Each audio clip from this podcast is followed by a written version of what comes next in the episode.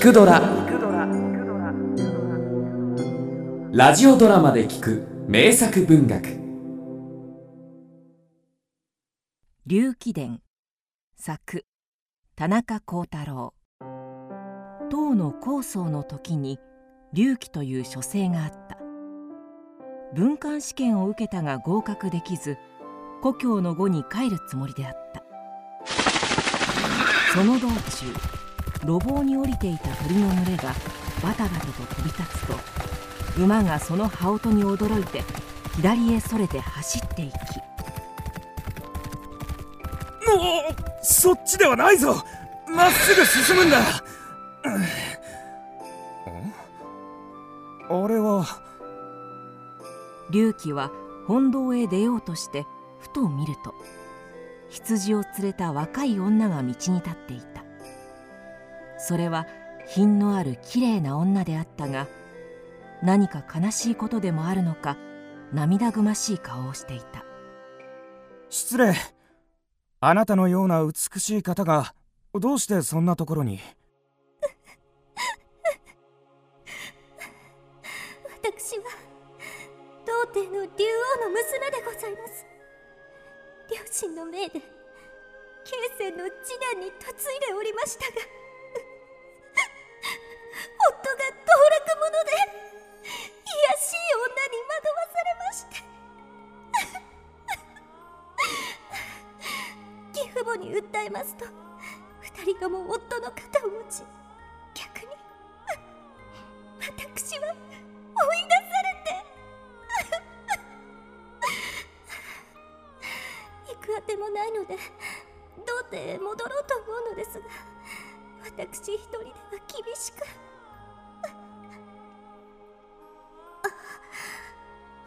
後にお帰りのようでございますがもしよろしければどうか手紙を童貞まで届けていただけませんか？そんな事情が。わかりました。その手紙必ずあなたのご家族にお届けしましょう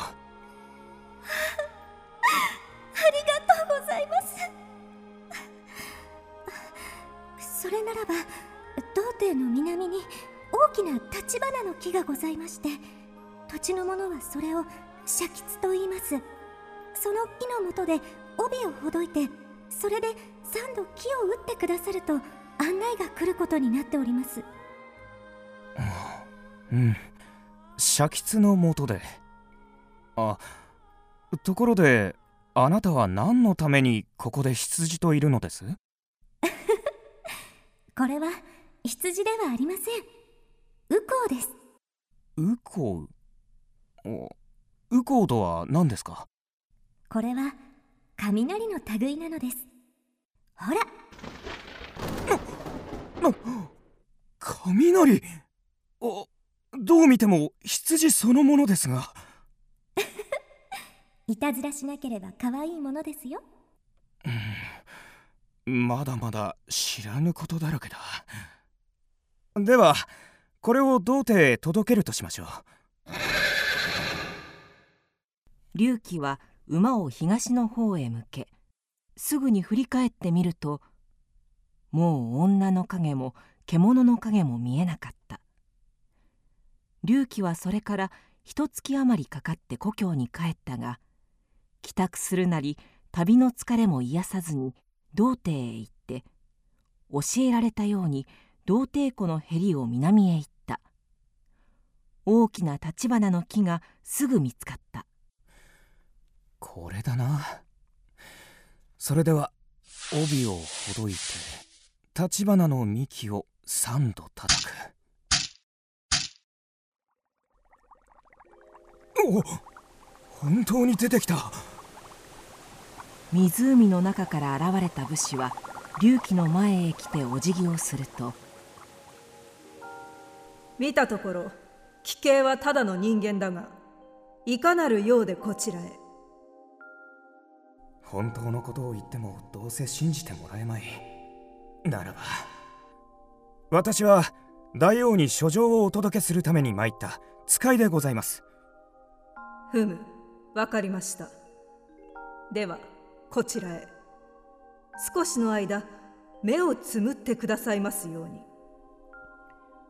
隆起は武士の言う通り目を閉じた。すると隆起の体は自然と動き出してここでございます。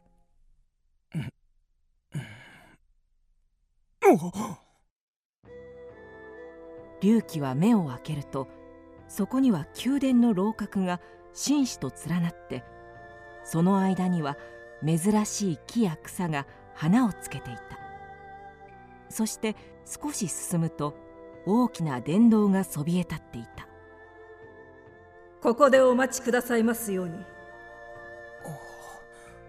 ここはどこだね？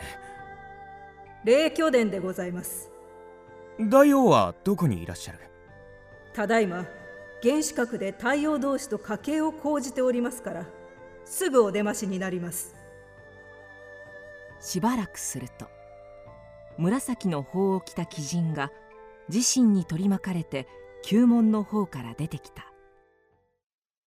遠路はるばるようこそ。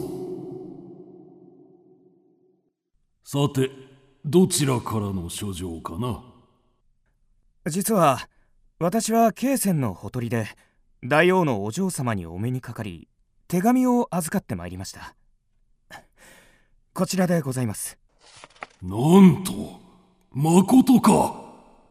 一体何がそれを早く見せるのだ。隆起は女から預かった手紙を童貞君の前へ差し出した。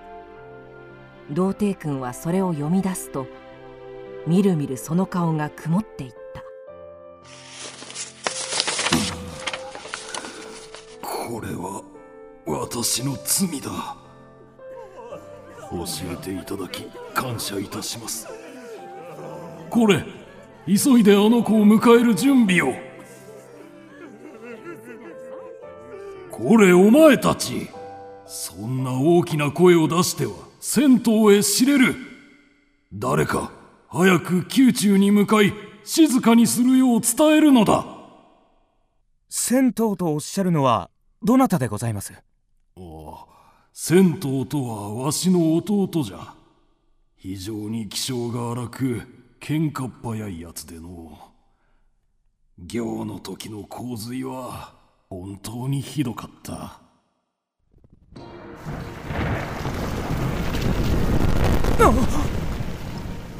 不意に百雷の落ちかかるような大音響が起こって殿堂が崩れるように裏に渡った。と赤い大きな竜が火を吐きながら空に登っていくのが見え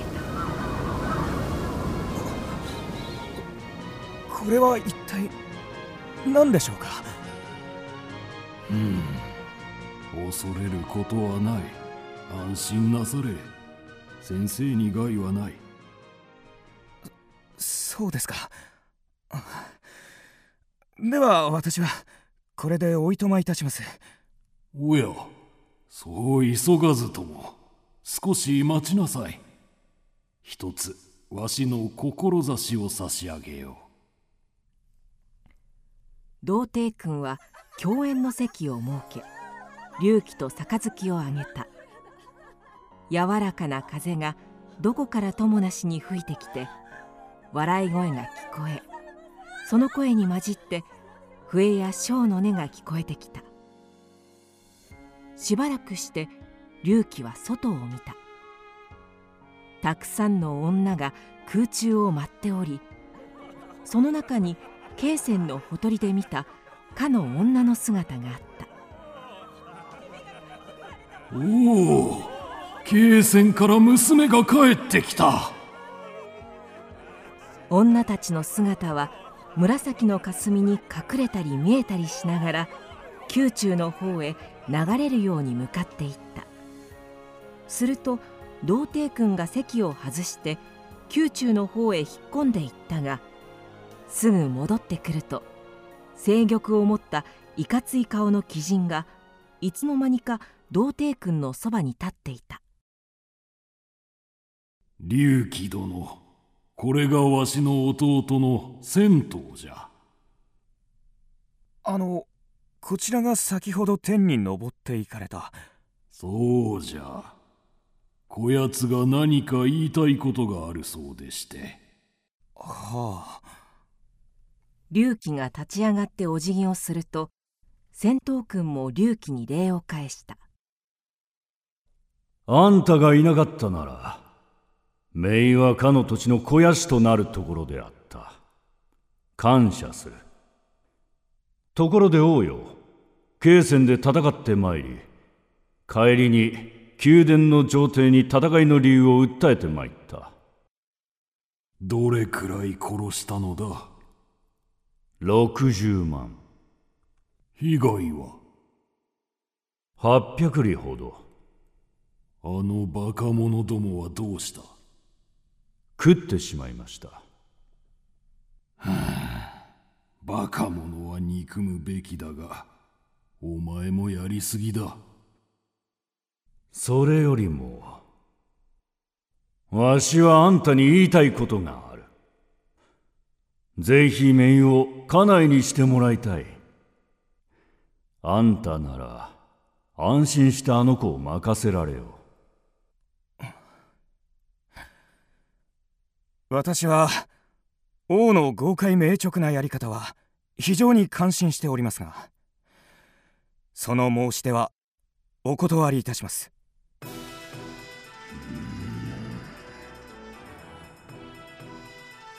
人間よよく聞こえなかった。もう一度言ってくれないか。できれば姪の恩人を食いたくはないのだが。私は見返りが欲しくてやったのではございません。ただ姫の力になりたかっただけでございます。姫のお気持ちを無視してまた同じ過ちを繰り返すおつもりですか。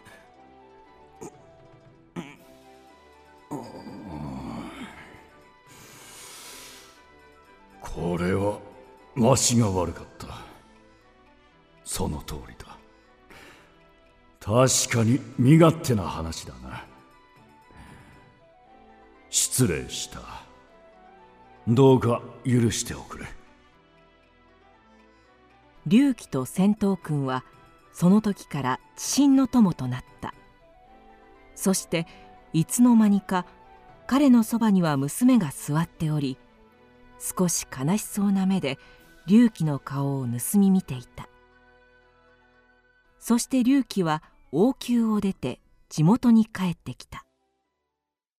いただいた贈り物を元手に香料で宝物の店を開くと瞬く間に巨万の富を得た大豪族となった。それから彼は金領へ移ったが男やもめは不自由だったので汎用の路星の女を迎えるとこの女性はあの時の娘にそっくりだ。その後1年余りすると子供が生まれた。そして女は龍騎に向かって言った。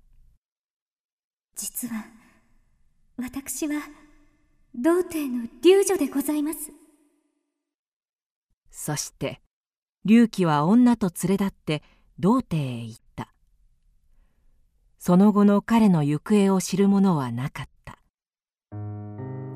戒厳の末龍騎の義弟節花が慶期の霊となっていたが東南に着任して童貞湖を船で通っていると不意に水の中に青々とした山が見えてきた。船頭がその風景をいぶかしげに眺めていると一艘のきれいな船が現れた。彼がその船に乗って山の麓へ行ってみると宮殿がありその中で龍騎が笑っていた。その姿は最後に会った若者自分の時と全く変わらぬままだったそうだ。